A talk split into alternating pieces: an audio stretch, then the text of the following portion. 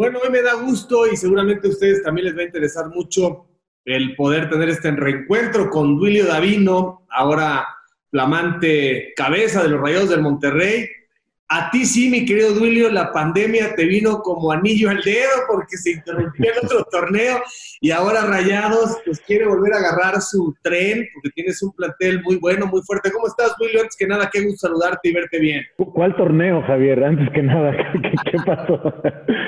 Este, no, este, un gusto saludarte eh, y bueno, eh, contento de poder estar aquí contigo, platicar, recordar y ahí eh, hablábamos antes de, empezar a grabar, ¿no? Lo difícil que ha sido este año para todos, pero hay que adaptarse, echarle para adelante y, tratar de rendir cuentas como siempre, ¿no? ¿Cuántos años tienen los chamacos, tus hijos? Luciana tiene 11 y Santiago tiene 10. Eh, ahora en noviembre cumplo 5 años ya en Monterrey. Yo, bueno, me retiré en el 2012. Y la verdad es que no sabía qué hacer, Javier. Yo tenía ganas de, ser eh, técnico y bueno, me hablaste tú, por siempre, te agradezco muchísimo, te lo he dicho personalmente, pero no públicamente, la oportunidad que me diste y, que me hizo ver el fútbol de otra manera en los medios. A veces uno cuando juega fútbol no se da cuenta de todo lo que hay alrededor y bueno, estando en otro en otros lados este, también te hace ver la vida 360, ¿no? Y luego te llaman los rayados y feliz de la vida, ¿no? Este, perteneciste y te han dado toda la confianza y bueno, pues ahí va la cosa, ¿no? Eh, todavía el tamaño de la inversión tiene que reflejarse pues en una cosa fuerte para la liga, ¿no? Sí, sin duda. Eh, después de estar tres años eh, contigo en, en, Televisa, yo tenía muchas ganas de, regresar a, un equipo de fútbol, a, sentir esa adrenalina de ganar, perder que, toda la vida la, hemos tenido los, los jugadores. Y me ofrecen un puesto que no, no podía este, dejar pasar, una gran oportunidad para mí. Un equipo que ha crecido muchísimo con el tiempo, que cada vez está mejor y que sí, eh, la exigencia ya está dentro de los, de los más grandes de México, que es ganar cada torneo. Hemos ganado algunos, perdidos otros, pero lo importante es siempre estar ahí arriba compitiendo, que, que también parece fácil, pero no lo es, estar siempre peleando finales. Oye, ¿ya cuántos años de casado llevas? O oh, 12 años de casado. 12 años de casado y muy bien la vida, muy bien la salud, eh, las expectativas de tus hijos? ¿Estás tranquilo? ¿Estás bien? Sí, sí, Javier, estamos muy bien, muy contentos haciendo esto que nos apasiona y con la familia, bueno, cada vez más adaptada en, en Monterrey. De hecho, Santiago nació en Monterrey cuando yo jugaba en el 2010 y Luciana nació en Puebla en el 2009 cuando yo jugaba en Puebla. Oye, ¿cómo andan tus padres y tu hermano? Bien, mis papás y Flavio, los tres están en León con proyectos este, de la familia mi mamá viajando mucho, obviamente, a, visitar a, sus nietos y bueno, mi papá más cómodo esperando que nosotros se los, se los llevemos a León, este, muy cerca del golf, con su restaurante toda la vida y, también sufriendo con ahora con, con, el Monterrey cada fin de semana. ¿Cuántos años tienen tus papás, Julio? Mi papá es del 45, tiene 75. Mi mamá es del 49, 71. Oye, ¿y tu papá 75 y es el mismo toro de siempre o qué? Fíjate que sí, pero la pandemia eh, le cayó mal, obviamente. Él tenía su rutina muy hecha de en la mañana ir a caminar nueve hoyos de golf, de ahí se pasaba al restaurante y quitándole el golf le quitas el, el ejercicio este, pero bueno, ahora ya que lo abrieron otra vez, lo vamos a, lo vamos a recuperar. Pero sí, está, está muy bien, gracias. Lo que comprueba que no es cierto que si comes eh, carne frecuentemente te va a ir mal, ¿no? O sea, sé que no come diario, pero yo creo que la carne no se la quita si tienes 75 y está bien, ¿no? O sea, es un todoterreno. Sí, yo creo que él sí come todos los días. Todos los días come carne. no, no, no sé, pero no, yo creo que también es parte de la genética y el ADN de cada quien y, y hay alimentos que le caen mejor o peor a algunas personas. Ahora hay estudios ya muy avanzados que te pueden decir qué tipo de alimentos te vienen mejor que otros. Este, por ejemplo, a mí la carne sí la sufro un poco. De repente el ácido úrico siempre lo, lo mantengo ahí a tope eh, lo tengo que controlar, pero mi papá no, mi papá este, tranquilo con eso. ¿Y tu mamá está bien de salud también? Sí, mi mamá también, también muy bien, está, te digo, visitando a, a los nietos continuamente y también a los hijos de Fla, que están en, en Guadalajara, los hijos de Fla también visitándolos mucho. Tienen el León el complejo este, ¿no? Hicieron como un, una base para chavos, campamento, etcétera, ¿verdad? Sí, sí, ahí está Flavio al frente, se llama Somnus, es un internado para futbolistas con este, secundaria y prepa y, muy contentos con ese proyecto. Flavio se quedó ahí este, a dirigirlo porque cuando yo trabajaba este, en, en, Televisa tenía la posibilidad de ir y venir y estar al pendiente. En ese momento Flavio estaba de entrenador en la Liga de Ascenso y cuando me sale esta oportunidad, al ya no poder estar yo yendo y viniendo a León tan frecuentemente, pues Flavio me dijo, vete a Monterrey, yo me encargo del negocio y, y así es como seguimos hasta ahora. ¿no? Oye, Duilio, no hay muchos exjugadores capacitados por formación familiar y por preparación en todos los sentidos, que de la cancha, y con esta escala que hiciste en los medios, pero de la cancha sean luego, luego convocados a, dirigir, a orquestar, a administrar, incluso un equipo de fútbol, son bien contaditos, ¿estás de acuerdo? Sí, y también me queda claro que hay pocos lugares, pocos puestos, y que son puestos nuevos, eh, porque todavía en mi época prácticamente el dueño era el que operaba y dirigía, y hoy sí tienen una persona este, más eh, especializada en el, en el fútbol y que delegan algunos más, otros menos, pero hay responsabilidades, ¿verdad?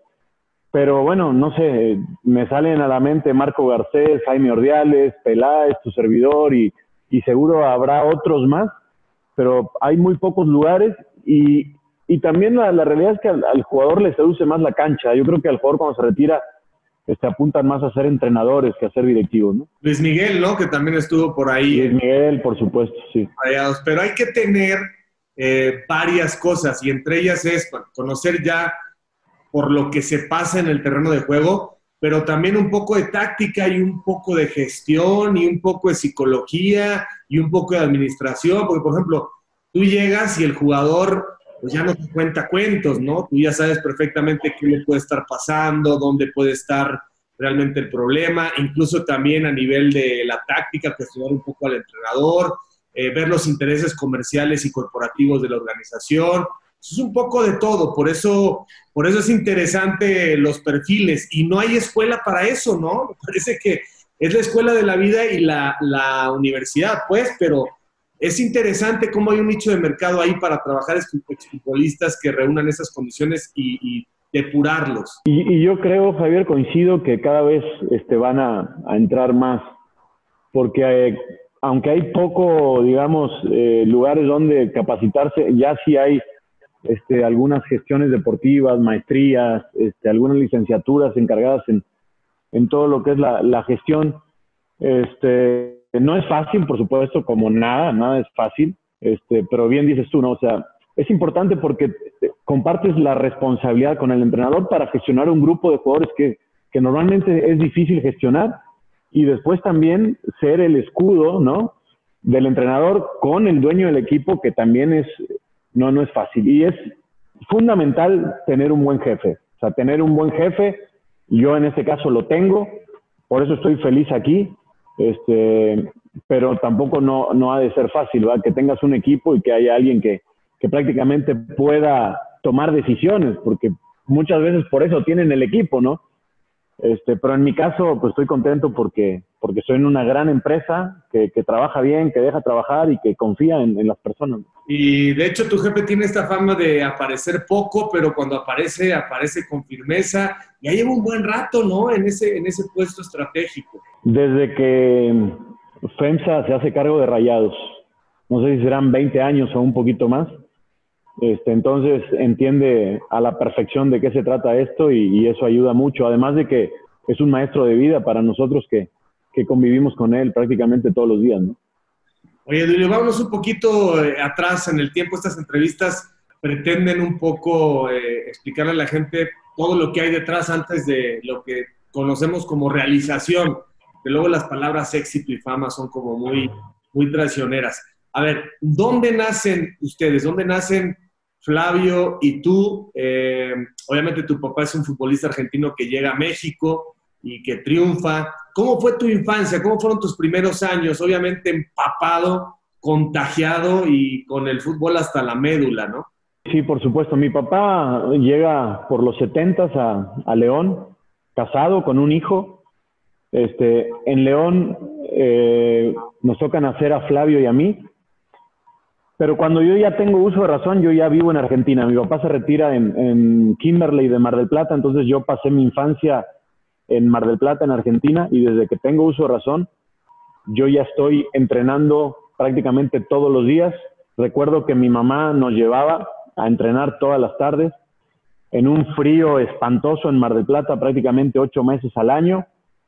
Recuerdo que en verano eh, nosotros teníamos una casa cercana a la playa y mi papá, para poder monetizar más y estar más tranquilos, la rentaba en verano y nos íbamos con, con otra parte de la familia a Buenos Aires. Y, mi papá trabajaba y era entrenador de un equipo eh, de una división, digamos, este, abajo de, primera. Y en el 86 lo invitan a ser entrenador de, de, León. Ahí es cuando regresamos nosotros ya a México. A ver, entonces, cuando dices que, o sea, ¿son, son tres hermanos o dos? Falleció Jorge, el más grande, Javier, en un accidente automovilístico en el 91 en León. Uh -huh. él, él sí era argentino, era el más grande, y Flavio y yo ya nacidos en León. Oye, ¿y cuántos años tenías tú entonces en el 91? Yo, ten, yo soy del 76, 15 años. Pues fue un golpe durísimo, ¿no? Para todos. Durísimo, sí, durísimo para, para todos. Me, yo recuerdo que, bueno, mis papás a punto de regresarse a Argentina, este, una situación trágica, lamentable. Este, y bueno, a darle para adelante y a, a, vivir con eso. Yo creo que no es un tema de, levantarse, o sino ya de aprender a, convivir, a vivir de eso, a recordarlo, a disfrutarlo de los momentos que lo tuvimos, ¿no? ¿Y fue en León o yendo a la carretera? Fue en la carretera de Guanajuato a León. ¿Es muy peligrosa? ¿Es peligrosa esa carretera? Mira, Javier, en esa época la gente de León acostumbraba mucho a, a, a pasar los fines de semana en, en Guanajuato. Entonces era muy, este, frecuente que hubiera accidentes este, en esa época, ¿no? Aparte ahora ya la carretera está mucho mejor y, y también León tiene muchas más este, ofertas para, para los jóvenes, ¿no? ¿Iba solo él o qué? No, iban tres personas, fallecieron los tres, iba él, un amigo y una, una amiga de ellos. ¿Y él manejaba? No, manejaba su amigo. Eso no lo sabía, fíjate, no, no, no sabía que habías tenido un hermano que era el mayor y que además, bueno, había fallecido. De alguna manera eso, eso marca, pero también deja a la familia eh, mucho más unida, ¿no? Un golpe de esas condiciones acerca e indudablemente, hace más estrechos los, los lazos. Entonces, lo de Argentina lo recuerdas, eh, pues obviamente con, con, toda tranquilidad y con todo gusto. Sí, sí, recuerdo poco, porque yo me, me regreso a, a León muy, muy chico, a los casi 10 años, 9 para 10 pero sí, recuerdo la infancia pegada ya al fútbol, este, yendo al trabajo de mi papá, que, que, era entrenador de fútbol, en la tarde entrenando fútbol. Este, entonces, bueno, desde mi abuelo, mi abuelo por el lado de mi mamá trabajó en, en Racing, un equipo argentino en el fútbol. Yo creo que el destino estaba marcado para que fuéramos futbolistas. Ojo, eso no quiere decir que haya sido fácil, ¿no? Pero, pero desde, desde niños era fútbol o fútbol. Y Dime una cosa, lo que le pagó el fútbol a tu papá como futbolista en activo eh, fue con lo que invirtió en el restaurante, etcétera, porque eran otros sueldos completamente diferentes, ¿no? O cuando acaba su carrera está, digamos, tablas o en cero. Mira, mi papá pensó que con lo que había ahorrado en el fútbol podía vivir, este, y se dio cuenta a los dos años que no, porque tenía dos trabajos, mi mamá trabajaba había comprado la casa en la que vivíamos y un par de departamentos que rentaba. Mi papá me dice, mi papá me dice que en ese momento él era top 5, top 10 de, de mejores pagados y que su sueldo le alcanzaba para un Volkswagen al mes. Ese era, ese era su sueldo. Este, ahora los jugadores, no sé, probablemente te ganen un Ferrari o, o un yate o, o, un avión, este, pero era el, el salario que él ganaba y, y no, no, para nada con, Después, obviamente, el restaurante lo pone con, con, lo que trabajó, con lo que ganó de entrenador en, en, el poco tiempo que estuvo y también, pues, eh, con algunas deudas seguramente y, como cualquier empresario, ¿no? Arrancando. Y el León entonces pues, llama, llama un poco la querencia. ¿El restaurante lo pone de inmediato cuando tienes tú? ¿Cuántos años tiene el restaurante? Sí, el restaurante lo pone en el 87, porque mi papá viene a León en el 85 a finales, en el 86 este, no le va bien, eh, termina en su contrato y él decide que veía mejores oportunidades en México que en Argentina y, puso un restaurante y se quedó ahí desde, desde esa época. ¿Cómo se llama el restaurante? La parrilla de Davino. La parrilla de Davino y ya es legendario, ¿no? Desde el 86. sí, sí. Sí, legendario. Estando bien, es un lugar ya muy reconocido. Sí, en, León, este, bueno, ahora, ahora tienen dos, porque Flavio también con mi papá ahí puso otro. En León la gente recuerda con mucho cariño a mi papá. Eh, fue una época donde, donde futbolísticamente el equipo le fue muy, muy bien. Le, le faltó ganar algunas finales. Por cierto, Cruz Azul en esa época era muy, muy fuerte. Dicen ahí que, que era entre Cruz Azul y León. Y la gente con mucho cariño lo recuerda. Y, la verdad es que él, mi papá dice, León es el paraíso. Aquí nadie me saca. Él escogió llegar a León eh, es, es eh, mexicano, ahora sí que por naturalización, por, por su propia voluntad y está feliz ahí.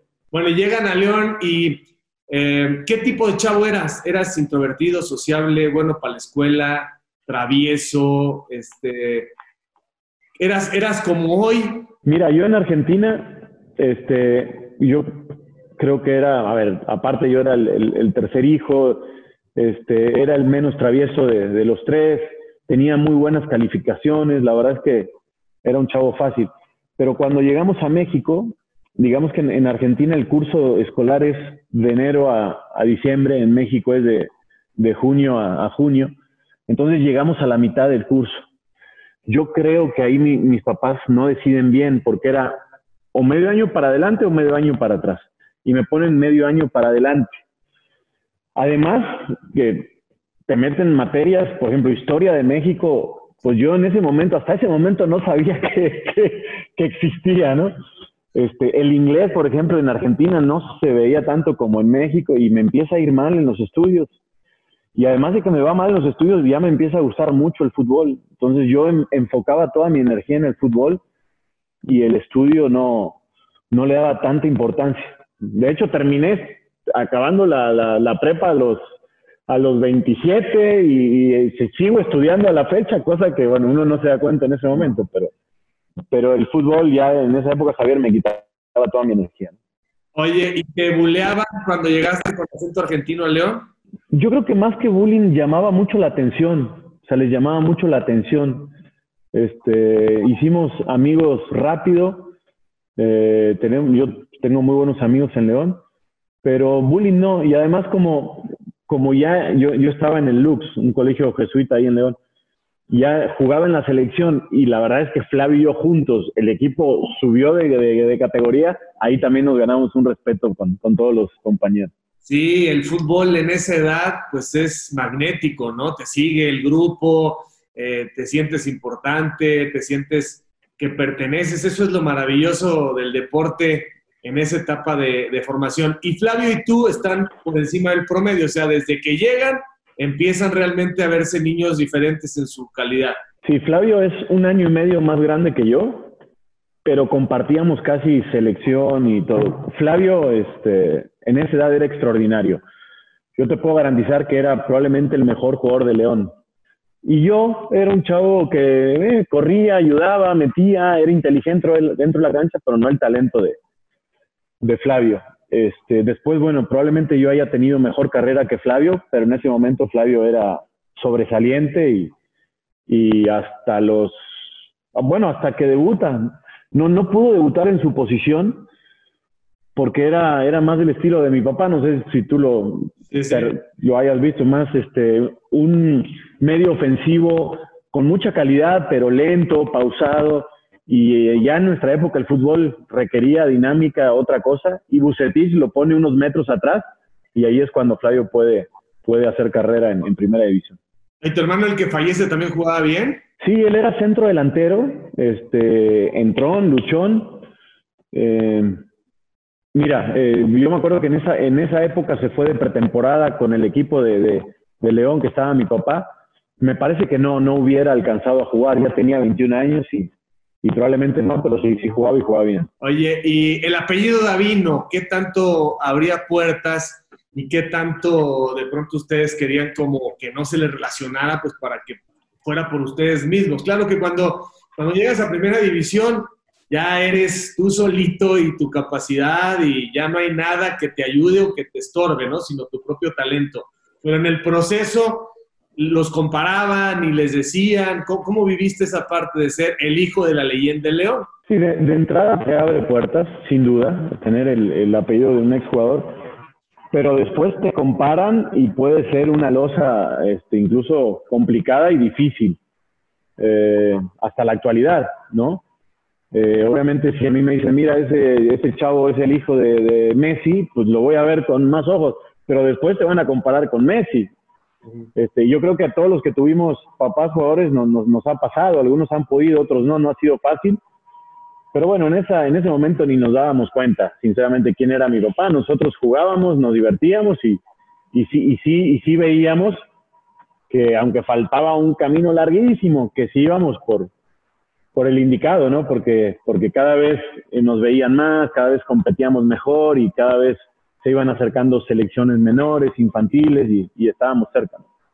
¿Y cómo era tu papá en la crianza? ¿Era cariñoso? ¿Era de abrazo y de beso? ¿Era cercano, presente? ¿Cómo, cómo fueron esos años con tu mamá? ¿Tu mamá también muy cercana? ¿Quién apretaba y quién era el barco? Yo creo que mi mamá, mi mamá es la que apretaba, es la que nos llevaba, es la que nos educaba. Mi papá en el trabajo y, siempre un poquito a la distancia. Cuando había que pegar un grito ya nadie decía nada. Pero recuerdo que y a ver, y lo recuerdo porque yo lo hago también un poco con, mi hijo que, está jugando ahora fútbol. No, a él no, como que no le gustaba ir a vernos, este, no nos gritaba, no nos regañaba, solamente nos, nos preguntaba de lejos cómo te fue, qué hiciste, este, porque tal vez él entendía que en ese momento el niño necesita su espacio, que el niño quiere divertirse, que quiere aprender, que quiere jugar y muchas veces tener la presión del papá que jugó viéndote puede ser este complicado. Entonces, más o menos esa era la, la dinámica. Mi mamá es la que nos llevaba a todos lados, nunca faltábamos, y mi papá preguntaba de lejos y, y tal vez este, hubiera, a lo mejor estaba atrás de un árbol viendo, no sé, pero nosotros no, no nos dábamos cuenta. Y Duilio, en, en ningún momento, Flavio, tú dudan, o sea, ¿qué quiero decir con esto? Pues que tienes 15, 16 años y pues empiezas a descubrir a las mujeres y empiezas a ser un poco independiente y de pronto escuchas que pues, aquellos se van de fiesta y que pues, es divertido. O sea, como ya sé que estabas súper metido, pero de pronto hay quien se pierde mucho o quien quiere combinar, ¿no? Y ya el cuerpo no te da porque pues no es lo mismo una cruda y entrenar que, estar bien descansadito. Y lo que pasa es que a nosotros nos llegó la oportunidad tal vez de muy chicos, porque a mí, por ejemplo, me hablan de la selección sub-20 cuando tenía 16 años. Este, y sí, cuando iba a León, pues sí, salíamos un poquito de, fiestas, que a las tardeadas, esto, pero a mí, a mí me gustaba el fútbol. O sea, yo, yo quería ser futbolista y, y sí me daba de repente mi tiempo de, de, divertirme y de, ir con mis amigos, con mis amigas. Y a veces sufría los regresos al DF en camión y a concentrarme tres o cuatro semanas en el, en el CECAP en ese momento, pero, pero eso podía más y era mi ilusión poder, poder ser futbolista. Y en el fútbol se conoce la jungla, ¿no? O sea, conoces compañeros que no tienen ni primero de primaria, conoces compañeros que siguen incluso estudiando al mismo nivel de su edad y terminan eh, pues una carrera. Es un mosaico, ¿no? O sea, conociste de todo, conoces al que es muy tímido, que está complejado, al que es alburero, al que quiere dominar el grupo. Es, es una maravilla en ese sentido el fútbol, ¿no? Bueno, imagínate el, el vestidor del América por ahí de los 2000, ¿no? Todo eso que tú mencionas, súmale diferentes este, nacionalidades, algunos idiomas y dentro de un vestidor. y sí, yo no te voy a decir que es la ley del más fuerte y que sea, que sea una jungla, pero eh, sí tienes que aprender a, sobrevivir y tienes que ser inteligente y tienes que tener un montón de cosas que te deja al final un aprendizaje espectacular. Es un poco lo que hoy hablo con mi hermano, ¿no? Porque nuestra escuela también pasa. O sea, hay de distintas clases sociales, pero al final todos luchan por el mismo sueño y, y todos somos humanos, ¿no? No importa quién tiene más o menos dinero, eso, eso queda en un segundo término. Cuéntanos del debut, o sea, después de esperar todo el proceso, de pasar incluso por las elecciones, el debut, o sea, es un día, pues es tu bautismo, ¿no? Al profesionalismo, eh, ya cumplías con, con, todo el respaldo, ¿no? No es lo mismo que de pronto, eh, hay futbolistas que llegan así sin un proceso y los ponen en la cancha y pueden responder o no. Pero en tu caso ya como que era un paso más corto o no. Sí, sí, porque yo tuve la suerte de, estar en la sub-20 de México, que me parece que en esa época es cuando también la federación impulsa a que las eh, divisiones inferiores empiecen a viajar. Entonces, eh, mi generación culmina con el Mundial de Australia 93 y yo llevaba ya 70 partidos internacionales en la espalda y cuando regreso de Australia, no tenía eh, todavía equipo. Yo, yo había salido de una tercera división en León. Entonces tuve varias oportunidades. Me, quería Monterrey, me quería Atlas, en ese momento me quería León y me quería Tecos. Y porque Buse estaba en Teco, eh, había estado en León y ya nos conocía, decidimos este, irnos con él y prácticamente ese año me hace debutar. Este Buse, obviamente, sí, como tú dices, ¿no? Con una trayectoria, un recorrido, un respaldo y además rodeado de muy buenos jugadores. Eso también este, hizo que el, que el proceso sea, sea más, más fácil. Y ese primer contrato es un contrato bajito, es un contrato muy modesto, o ya es un contrato respetable. Me acuerdo perfectamente, Javier, 5 mil pesos al mes ganaba yo y cinco mil pesos al mes ganaba mi hermano. Con eso pagábamos renta, comida, este, traslados, todo. O sea, prácticamente le hacíamos ahí como podíamos. Mi mamá nos llevaba mucha comida de, de, de León a Guadalajara congelada. Nosotros nada más la metíamos en el micro. Este, pero el primer sueldo fueron cinco mil pesos al mes. Y tu papá dijo, bueno, eso ya es para ustedes, o sea, no tenían que aportar ni nada, ¿no? No, no, mal estuviera que todavía nos sacara, ¿no? Imagínate. No, este, mi papá, hay, hay un momento que, que yo estoy estudiando este, la prepa y que me empiezan a hablar de la selección y que estaba dejando un poco los estudios y que había que tomar una decisión. En ese momento no había hoy la, la, la facilidad que hay para poder estudiar y jugar. De hecho, hoy nadie permite que, alguien juegue sin estudiar, ¿no? Hoy tienes que hacer las dos cosas. En ese momento no. Y en ese momento mi papá dijo, bueno, intenten. Al cabo siempre, siempre hay tiempo para estudiar, pero nunca este, habrá siempre tiempo para, para jugar. Entonces, creo que ahí pues fue una decisión importante, respaldada por, por nuestros padres y que al final funciona. ¿no? Y luego el salto a la América, ahí sí ya es un contrato que te permite realmente distribuir un poco el ingreso, administrarte, y ahí supongo que tu papá sí dijo, a ver, a ver, a ver, este sí es un momento de coyuntura en tu vida, es un momento determinante, o sea, pero para tu esposa próxima que todavía no conocías, para tus hijos, o sea, aquí ya estamos hablando de entrar a las grandes ligas, ¿fue así? Sí, sí, yo, yo, bueno, tuve suerte porque eh, mi primer contrato en América, que ya es un muy buen contrato, es a mis 21 años. Entonces, desde muy joven empiezo a ganar bien. Pero recuerdo que yo llegué a Tecos a los 17, a los 21 yo ya era titular de la selección, era capitán de Tecos, y cuando me dicen que, que me quiere el América y que te va a comprar el América, yo decía, no, yo no me quiero ir, porque sentía que me había costado tanto trabajo ganarme ese lugar que yo tenía en Tecos, siendo capitán, titular indiscutible y aparte estando en la selección. Y mi papá me decía, pero es el América. Y yo, sí, sí, yo entiendo, pero me costó tanto llegar. Total, este, lo entendí. En ese momento me quería Cruz Azul también, estaba entre Cruz Azul y América. Y yo creo que también por la cercanía que tenía en ese momento con, con América, el Güero Burillo, con alguna relación con, con Leaño, este, se hace el, el, pase al América, firmo por dos años, este, y bueno, hay, hay una bonita anécdota, Javier, porque a mí en ese momento yo cuando llego está el Indio Solari de entrenador, y yo sabía que a mí no me había pedido el técnico, que había sido una gestión más de, de la directiva y que yo estaba en la selección y en ese momento no sé si tenía cuatro o cinco centrales ya el América, estaba Salgado, estaba Gutiérrez, estaba este, Silva, estaba no sé qué otro más. Entonces el primer partido yo llego un poco cerca de, del torneo por el traspaso, faltaba una semana y pues voy a la banca, este, el primer partido. Y el primer partido expulsan a dos de los centrales del América, a Salgado y a otro. Y bueno, el segundo partido vamos a Veracruz, juego yo y después jugué, jugué, jugué.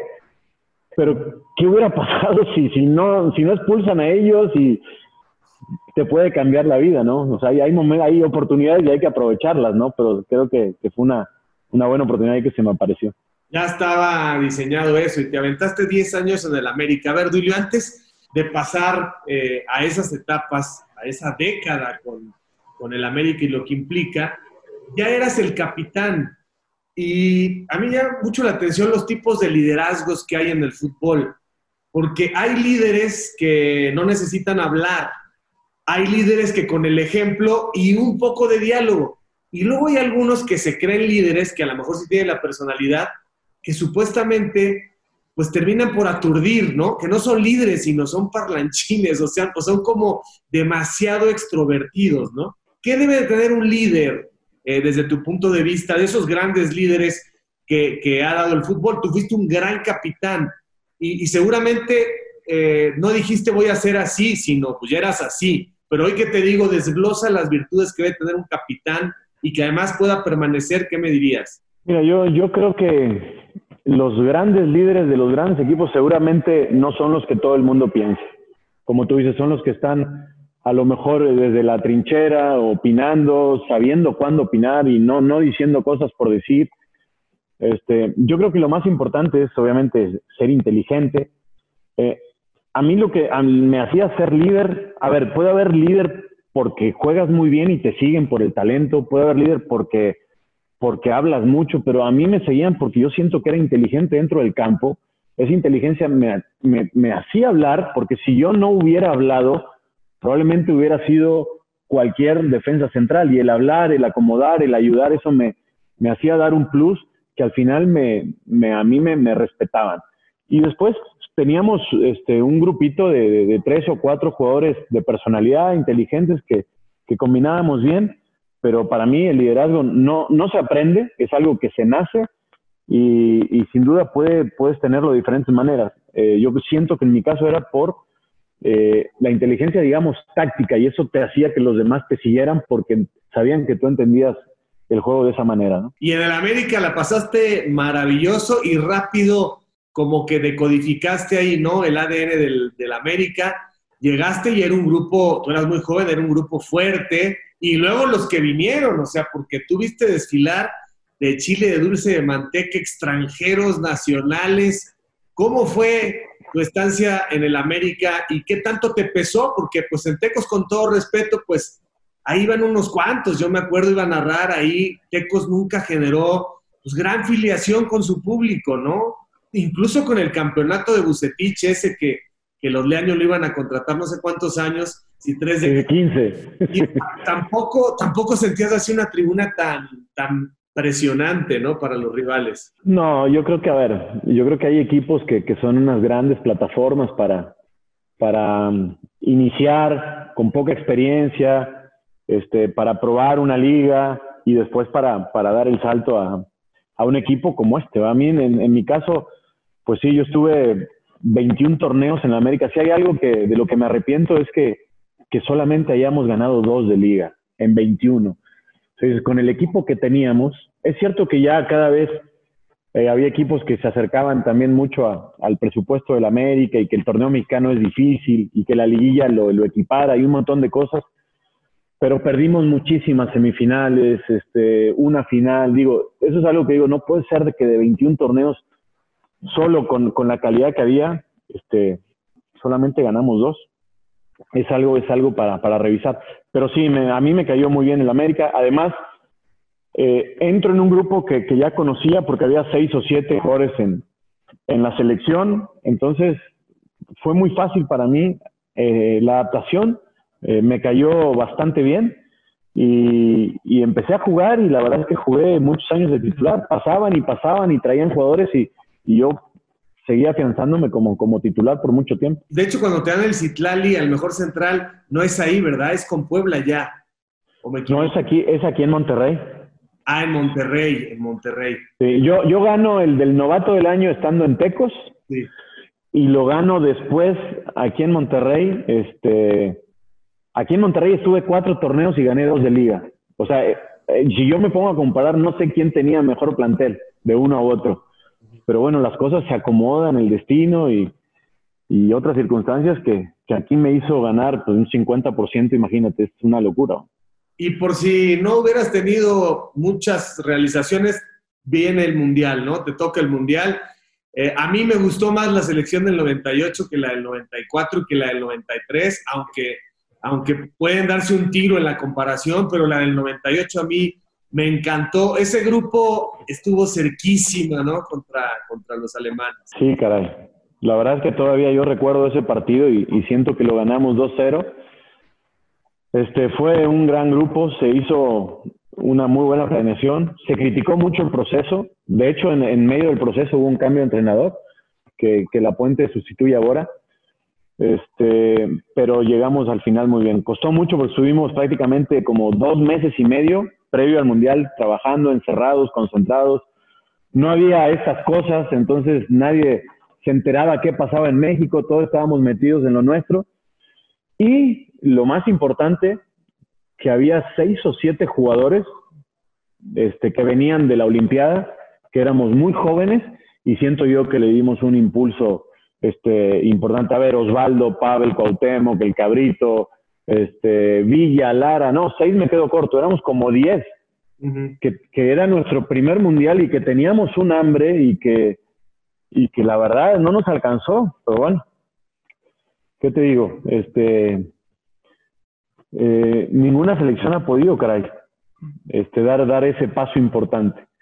Creo que estamos cerca, pero una vez que, que lo veo desde afuera y desde este lado, digo, probablemente cuando México no meta cinco o seis jugadores en los mejores diez equipos de las ligas de Europa, pues no va a poder llegar a los cuatro o cinco este, mejores lugares del mundial. A lo mejor una vez, pero no, no regularmente. A ver, y ahora que estás, ya viste todas las trincheras, la de jugador, la de los medios, la de los directivos. Nada más te falta la de los anunciantes, quizá, ¿no? Aunque, aunque tú vendes y no compras estando en la parte directiva de Rayados, nada, te falta un poco lo que está buscando el anunciante, porque pues aficionado eres, consumidor eres, ¿no? Yo creo que el consumidor está muy golpeado y todas las demás partes como que se han conformado. ¿A qué voy, Duilio? Eh, primero, el perfil del jugador mexicano. Eh, en Argentina tienes 17 años y te dicen México y vuelas, o te dicen Europa y vuelas. Y aquí tienen 17, 18, 19, 20, 21, los hacemos figuras, 22, 23, y a ver si se quieren ir, o sea, como que, como que su techo futbolístico es la Liga MX y los reflectores, y salir en el Canal 2, y la entrevista en récord, y no hay más. En cambio, los sudamericanos, pues Europa es realmente el objetivo, y entonces te puedes ir a la segunda de Bélgica y a la tercera de Portugal, pero ¿cuántos hay? Tienes más de 100 argentinos, más de 150 brasileños, y aquí estamos viendo si los vendemos y además los queremos vender carísimo, pero además no se quieren ir. Y además de otras tantas cosas, ¿no? Yo creo que para mí, eso es una opinión personal, este, el área de oportunidad de, de México es, es la formación, pero la formación de los 7 años a los 13 o 14 porque yo lo vivo ahora con mi hijo. O sea, voy a ver a mi hijo y juega en una cancha de 11 contra 11, en una portería gigante, con un balón número 5. No tocan el balón, no aprenden, no mejoran. Este, desde esas edades en Argentina, en, en, en Europa, los niños este, van creciendo en cantidad de jugadores como de edad. Por ejemplo, tiene cinco años, juegan cinco contra cinco con un balón diferente y luego seis contra seis, siete contra siete. En esas edades ya hay ascenso y descenso en España, en Argentina. Aquí imagínate, lo quitamos hasta, en primera división. Este, y después también hay un tema cultural, ¿va? Porque, pues, yo creo que la mayoría de los argentinos eh, es tercera generación, pues sus abuelos son todos este, italianos, españoles, tienen un, deseo de regresar. Después aquí hay muy pocos equipos profesionales también, Javier. Si tú ves la cantidad de equipos que hay en Brasil o en Argentina, y aquí hay muy pocos. ¿Por qué pocos? Porque los de tercera, que hay muchos, tienen tope. Los de segunda, que hay menos, tienen tope. Y después, si tiene 20 años y no estás en Liga de Desarrollo ahora o en primera, pues ya no puedes jugar fútbol. En Argentina hay de primera, de primera B, primera C, primera D, Nacional B, y hay muchísimos, pero muchísimos equipos. Entonces hay muy pocos lugares. Los que llegan obviamente cobran bien, ser mexicano para los clubes tiene mucho valor, entonces yo no quiero que te vayas, yo quiero que vengas y que rindas aquí, que cumplas aquí.